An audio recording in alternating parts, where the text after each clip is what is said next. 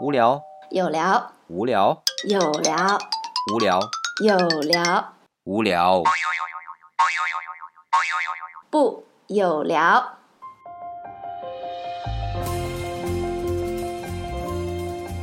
欢迎大家来到我们的有聊，我是李想。我是曼丽。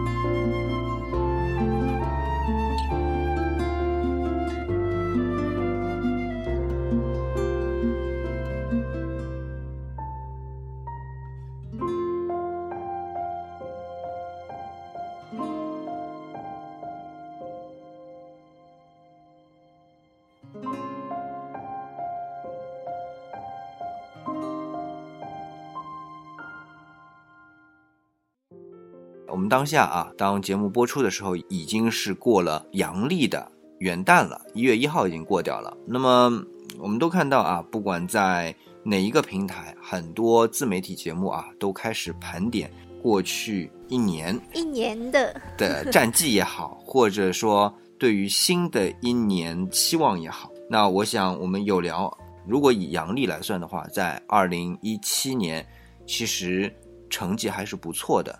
啊，当然，这个中间的功劳有满丽老师的啊，因为我们这一档有聊的节目一开始有这样一个想法，是满丽老师提出来的。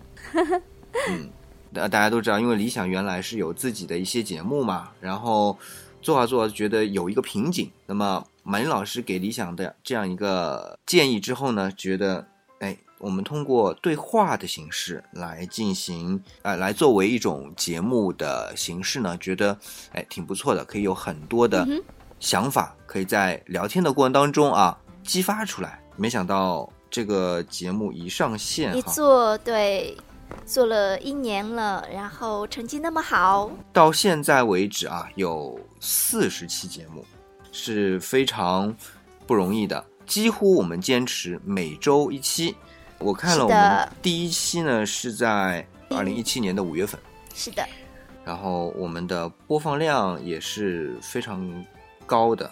呃，不谦虚了，说这个数字有多高？反正我们啊，关心我们有聊的小伙伴都会发现，每一期节目都有一个啊非常高的播放量。所以想想看，四十期节目，那显然是非常高的了。这个我们就不去说它了。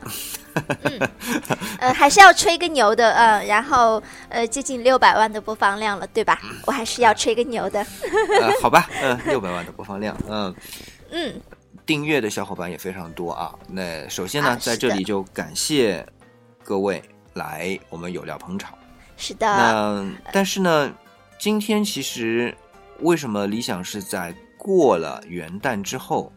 再来做类似像盘点这样的节目呢，是觉得其实我们作为中国人啊，元旦其实跟我们没啥关系。对，就我们中国传统来说，过的是春节，过的是春节。对，那么我想我们的节目在播放的时候，离春节就非常近了，所以接下来的。连上这一期和下一期啊，我们都会围绕春节这样的一个话题展开。是的，然后作为一个中国人啊，呃，虽然说现在的洋节越来越多啊，包括情人节、圣诞节，呃，然后这个 Halloween 万圣，还有万圣节等等很多的节日，Thanksgiving 啊，感恩节。是的，呃，然后但是作为一个中国人，还是会感觉。即使过了元旦，依然觉得二零一七年还没有过去，呃，还是会觉得，呃，作为一个中国人来讲，一定要过了春节这一年才算是过完了。过了元宵，对，啊，过了元宵，对，才算是呃这一年过完了，然后呢，才算是真正的开始了二零一八年，才能进入一个新的一年，对，二零一八年的这样的一个感觉，一个仪式。那其实理想自己有一个总结啊，但是我这边先卖个关子，来问问满丽老师。觉得这是个什么原因呢？什么原因啊？就是因为传统。我觉得是一个仪式感吧。它是一个传承下来的一个文化。那首先，它是一个传承下来，中国几千年以来都是过这个所谓的春节的。呃，我们甚至在之前，我们都是不过元旦的。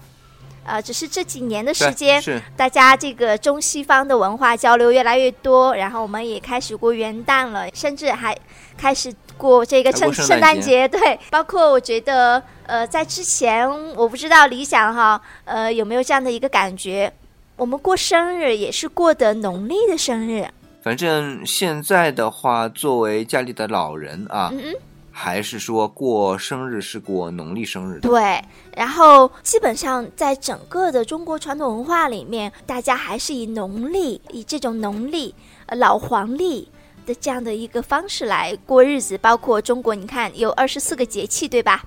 啊，他不会去讲春夏秋冬，他会从春雨啊、金蝉。等等，呃，这样的一些节气，二十四个节气，中国传统的一个分法来，呃，对我们这个气候啊，对我们这样的一个一年当中各个气候的一种标签吧。呃，是，所以你看，现在已经开始数九了，对不对？啊，你想知道现在是几九吗？数九，嗯，呃，三九啊，严寒对，一九二九不出手，三九四九冰上走，听过吗？对，是。这里呢，马老师巴拉巴拉巴拉在讲的时候，关键词一个一个一个一个就冒出来了。是的，啊，首先，我们就刚才满丽老师刚刚讲的啊，一九二九不出手，三九四九冰上走。嗯，那听节目的小伙伴一定会有不同地区的吧？啊，当然。那冰上走一定是黄河流域。嗯，黄河流域。长江流域冰上走的就不多。是。对。那如果我们在岭南，就是珠江流域，那更加别说冰上走了，连冰都看不到。但如果我们再往北到嫩江或者黑龙江，我们就不是说一九二九不出手了，对吧？啊，冷的就更早。所以，我们首先刚才满老师说的，我们一年二十四节气，它主要是以淮河和黄河流域之间哦，淮河对啊，它主要是这个。那我们刚才说的。它是作为一年每一个气候的一种标签，不管说是春分、立夏、秋分、冬至，这些呢好像跟一年四季都有关系。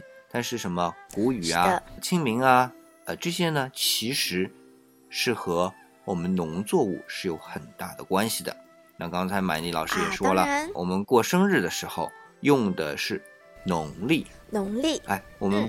农历也是农业的，所以其实我们长久以来作为一个农业为主要生产资源的国度来说，我们先不说国家啊，国度来说，整个我们的生活环境、生活节奏都是围着农业来打转的。啊，是的，因为我们是一个农业大国嘛。对，绝对是以农业为主，呃，基本上就没有游牧。我们可以。翻看一下中国的历史啊，有文字记载的，从殷墟、从商，然后是周，就基本上就没有游牧的习惯了。那北方的或者西北方的游牧民族，我们说一个可能现在看古装电视剧还能听到的一个名词啊，中山国。像《芈月传》就提到过中山国的。中山国是一个北方的。少数民族接受了周朝的文化，然后被周天子所册封的一个少数民族，他们的生活中最重要的一个环境是山，所以叫中山国。那么，当他接受了这样的一种文化之后，也放弃了游牧民族的生活，定居下来，成为一个国。所谓的国，就是有城墙围起来的，就不是去游牧的，所谓的那种。迁徙的国度，嗯，就是逐水草而居嘛。今天这里草长得肥了，那我就赶着牛羊在这儿生活。嗯，然后这一片地方吃的差不多了，我再去下一片地方，这就是游牧民族嘛。那中山国像这样的北方的游牧民族，当接受了中原文化之后，定居下来，进行了农业生产，它也就真正的成为一个国了，有城墙了。这就是我们这个农业。有文字的记载啊，我们夏朝到现在都还没有确切的文字记载来说，就是从商到现在，基本上都是固定的，一个个城郭，一个个农业生产的小团体、小集体。所以农业在中国，我们细数下来，基本上就有两千多年的历史。那么这两千多年对于中国来说，一直到清末，那基本上还是以农业为主。这两千多年的历史都是和农业相关的。那么回过头来说，我们说过年过年。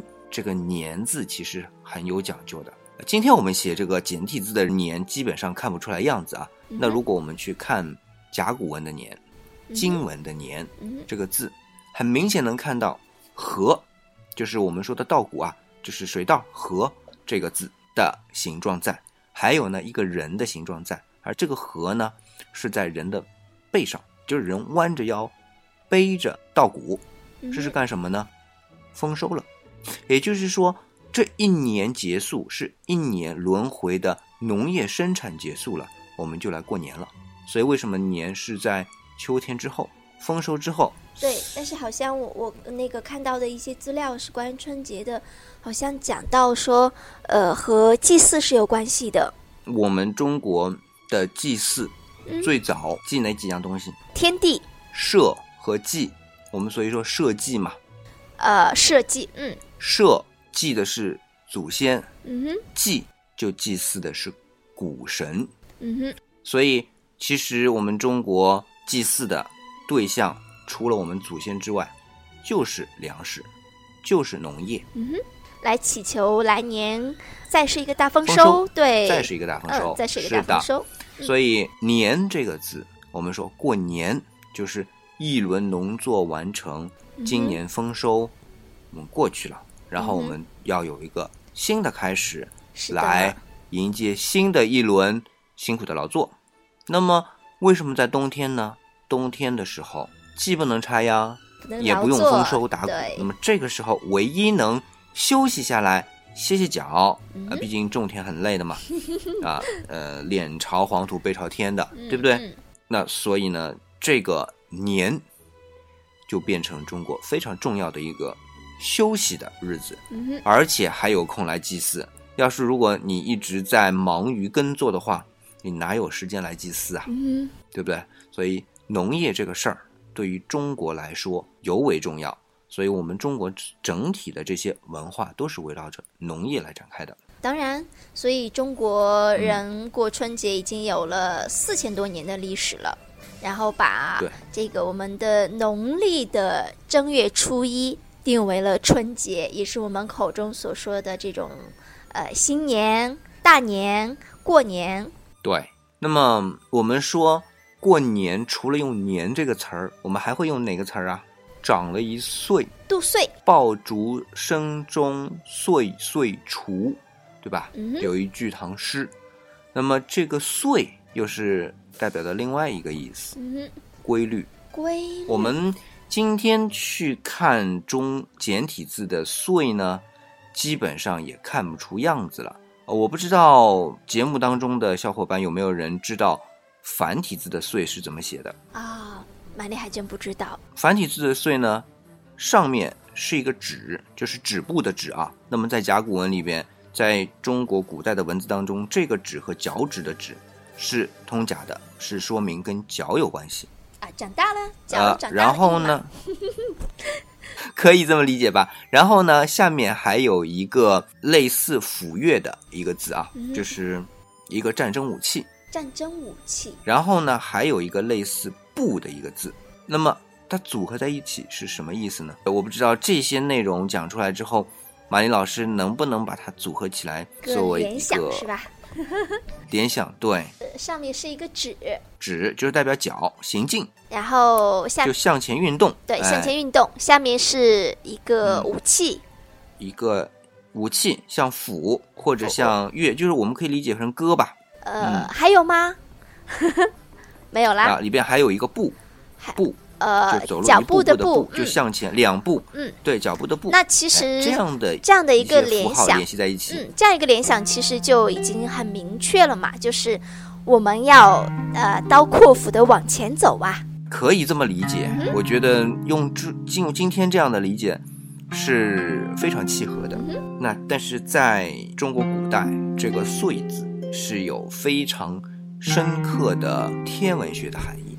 哦，对，中国我们古代啊，把木星称之为岁星。嗯哼，就是我们说的以前我们说的九大行星当中第六颗星就是木星，也是我们太阳系当中最大的一颗行星啊，它称为岁星。那为什么称它为岁星呢？是因为差不多木星围绕太阳走一圈是十二年，十二年。对，然后想到什么东西？呃，十二生肖。们小时候看的，哎，很类似啊。但是那这十二生肖是中国人很后来才有的，是宋朝之后才有的。十二星座啊。对了。哎，但是我记得中国黄道十二宫啊，黄道对啊，是黄道十二宫。对，黄道十二宫是一直都在的，是把黄道分成十二份。嗯，在这十二份所对应的天象，然后中间在呃对应的用先天的天文学的概念称为恒星宿啊，就是一群一群的星，就类似我们今天说的星座，是这样的概念。就是说木星围绕太阳一圈。正好是十二年，那么木星围绕太阳差不多和黄道是平行的，那么也就是说，它转一圈用年来分，刚好它一年所走过的区域是黄道十二分之一，嗯哼，对不对？是。好，那么它就是有一个非常精确的刻度，来表明时间是在向前走的。而刚才说的那个月，嗯哼，可以理解为，因为它是有个角度，呃，虽然月是一种武器啊，但是月也可以作为测量天体的一个工具。测量天体的一个工具。天体的一个工具，对，因为它我好像见过一个盘，一个大的那个盘，是那个盘吗？呃，不，那个是日晷，日晷。哦，那是日晷。日晷。嗯。那月呢，基本上就是一个，我来形容一下啊，就是一片板。那么，如果我们是看到那个玉的月啊，斧或者斧头，我们都看到这个块口是平的，对吧？嗯那月呢是弯的，那弯的就可以说，我们从我们可以放在一个固定的位置，一颗星星从一个位置转到另外一个位置，就从一个点到另外一个点。来计算时间，所以这个月除了作为武器之外，或者作为礼器之外，还有一个用途，就是作为衡量天上星星走的时间和距离。所以我们就知道那个“岁”字其实是一个很精确的时间刻度。就是说，“岁”这个词，比如说我们长一岁，基本上就是说，哎，我们刚刚好好走完了一遭。嗯哼，人。又长大了一点了，时间又过去了一点了，很准确的就过了一个等分，过了一个等分，所以对，就是十二等分之一嘛。哎，那我还有一个问题想问一问李想哦，我记得我们有一个上元、中元和下元，那个是一个，这个是中国的另外一个节日，哦，是跟月亮有关的。嗯。今天人说的比较多的中元节，对吧？嗯，中元节嘛。是的，而而鬼节对中国来说也是一个非常重要的节日。对，因为太阳代表阳，月亮代表阴。那我问一下，满丽，中元节是几月几号？农历的七月初一。嗯，差不多，应该是七月十五啊。正月十五就是上元节。然后十月十五就是下元节啊，十月十五是下元节哦，是这样算的哦。你说的是节日，呃，我我刚刚说的是什么呢？是呃一个更大的分法，上元、中元和下元，这一个循环是六十年啊。这样啊，我懂了。你说的这个称为什么呢？称为中元甲子啊，好像是，反正是它跟中国的天干地支有关啊。我们都知道中国按天干地支纪年的，对不对？基本上每六十年转一圈。对，六十年。好，那么第一圈转完六十年称为上元，第二圈六十年称为中元，第三圈六十年转完称为下年。所以一个三元转完是一百八十年。那么我们说一百八十年的第一个甲子就为上元甲子啊，第二个甲子称为中元甲子，第三个甲子称为下元下元甲子。嗯，对，是这样的一个概念。有意思了，但是我会觉得那个天干地支好难哦。哎，要不我们有机会就讲天干地支吧？天哪！我不知道有没有人愿意听啊？天干地支，这个反正我是搞明白了。它的匹配其实挺简单的，十二对十。十二对十什么意思？以后有机会跟你聊。今天今天没时间。好好回回到节目。那么像我们说的这个岁，其实就是一个非常精确的时间刻度的这样概念。那么，所以我们说到中国的过年，一方面讲的是年，是农业的一个周期完成。那么一个周期可能早点晚点，跟气候有点关系嘛。但是呢，另外一个角度又讲到它是岁，又是非常精确的，经过精确测量的，所以。由年和岁，我们就知道中国远古以来啊，对于农业的这样一个诉求呢，虽然跟气候是有所关系，啊，对于我们的农业活动是有周期性，但是这个周期性，中国古人通过长期的观测之后，发现它是非常有规律的，所以年岁就固定在一起使用了，成为了一种固定的用法。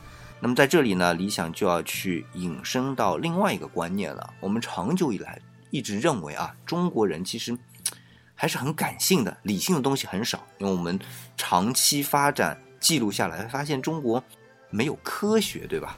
很多的记忆都是靠经验积累、讲究失传，一代一代传下来。但是，就师傅自己发明的一部分东西，怕交给徒弟的时候抢了师傅的饭碗，就留着一手。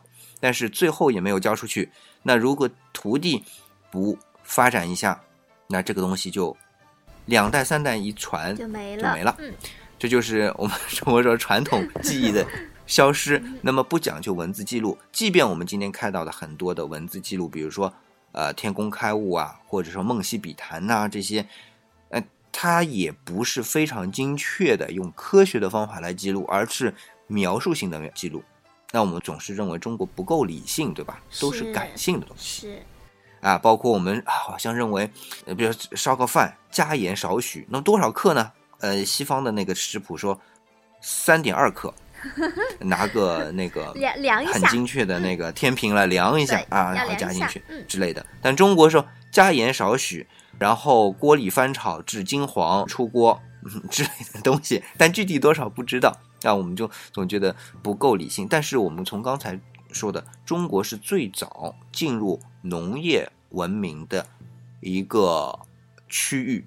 我们先不说国家啊，至少是一个区域。那么最早进入农业文明的几大区域，我们都知道是美索不达米亚平原的两河流域文明，对吧？另外就是印度恒河，那么我们说古印度，然后尼罗河就是古埃及，然后就是黄河长江流域的中国文明嘛。我们先说的这个。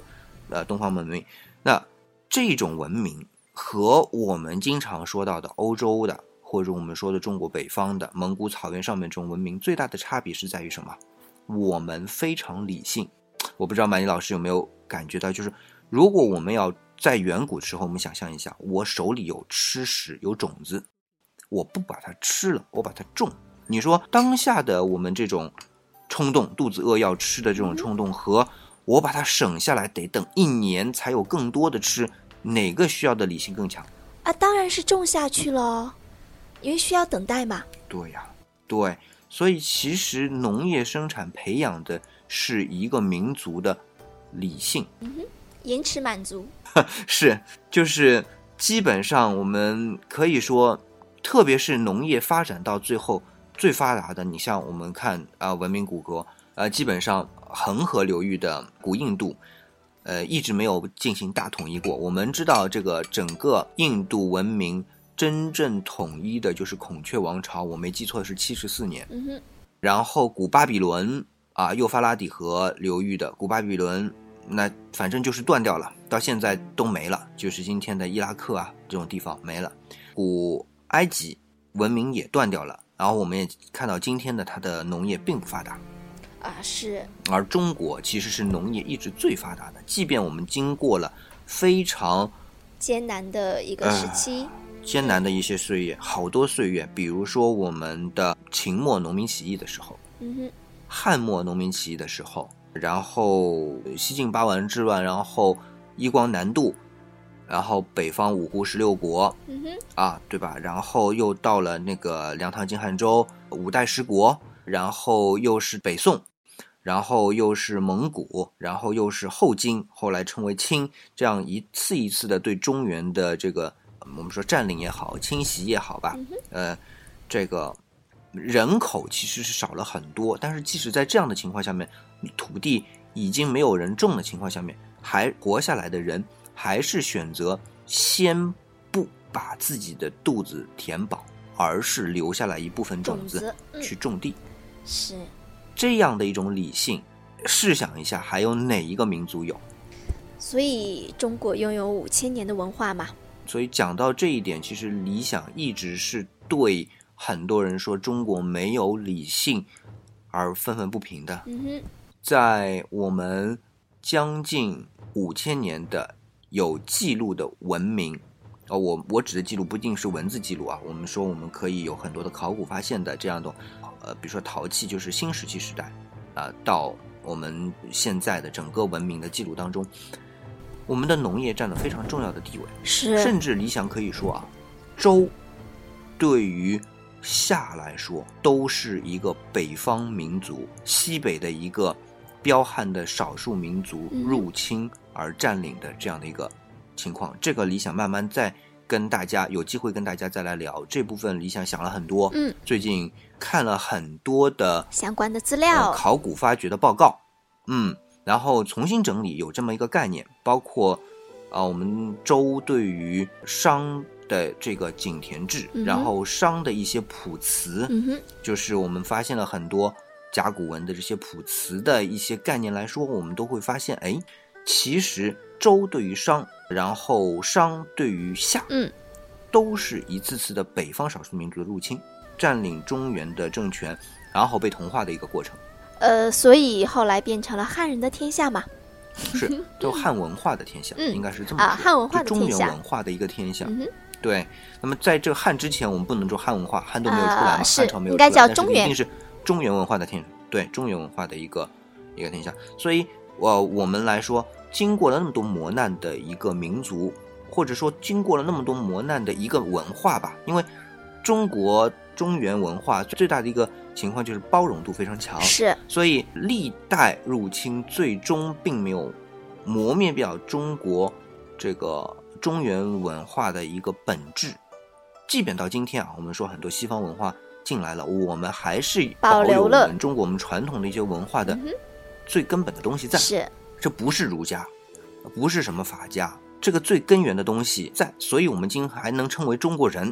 那这样的一个民族，我们能没有一种理性吗？有，而且是非常强，是，强到我们都不需要去用文字去记载，它是刻在骨髓里的，刻在基因里的一个对，它是刻在基因里，然后渗入骨髓的东西，而这些东西是不需要记录的。是不需要记录的，就能告诉你我是中国人。那么，所以在今天快过年的时候，理想想借这样的一个时机啊，跟大家聊一聊来聊，聊的这部分内容，就想告诉大家，虽然今天我们全球化了，当然，虽然今天我们越来越觉得中国不管从服饰也好，习惯也好，嗯哼，都不怎么中国了，对吧？对哪怕你说过年都过的是元旦，但是其实无论你怎么样，你最根源的那个东西还在。那至于那个东西究竟是哪一样最根源的中国的特色的，镌刻在我们基因里的，呃，我们说的这个特点，那我想下期我们再聊。嗯，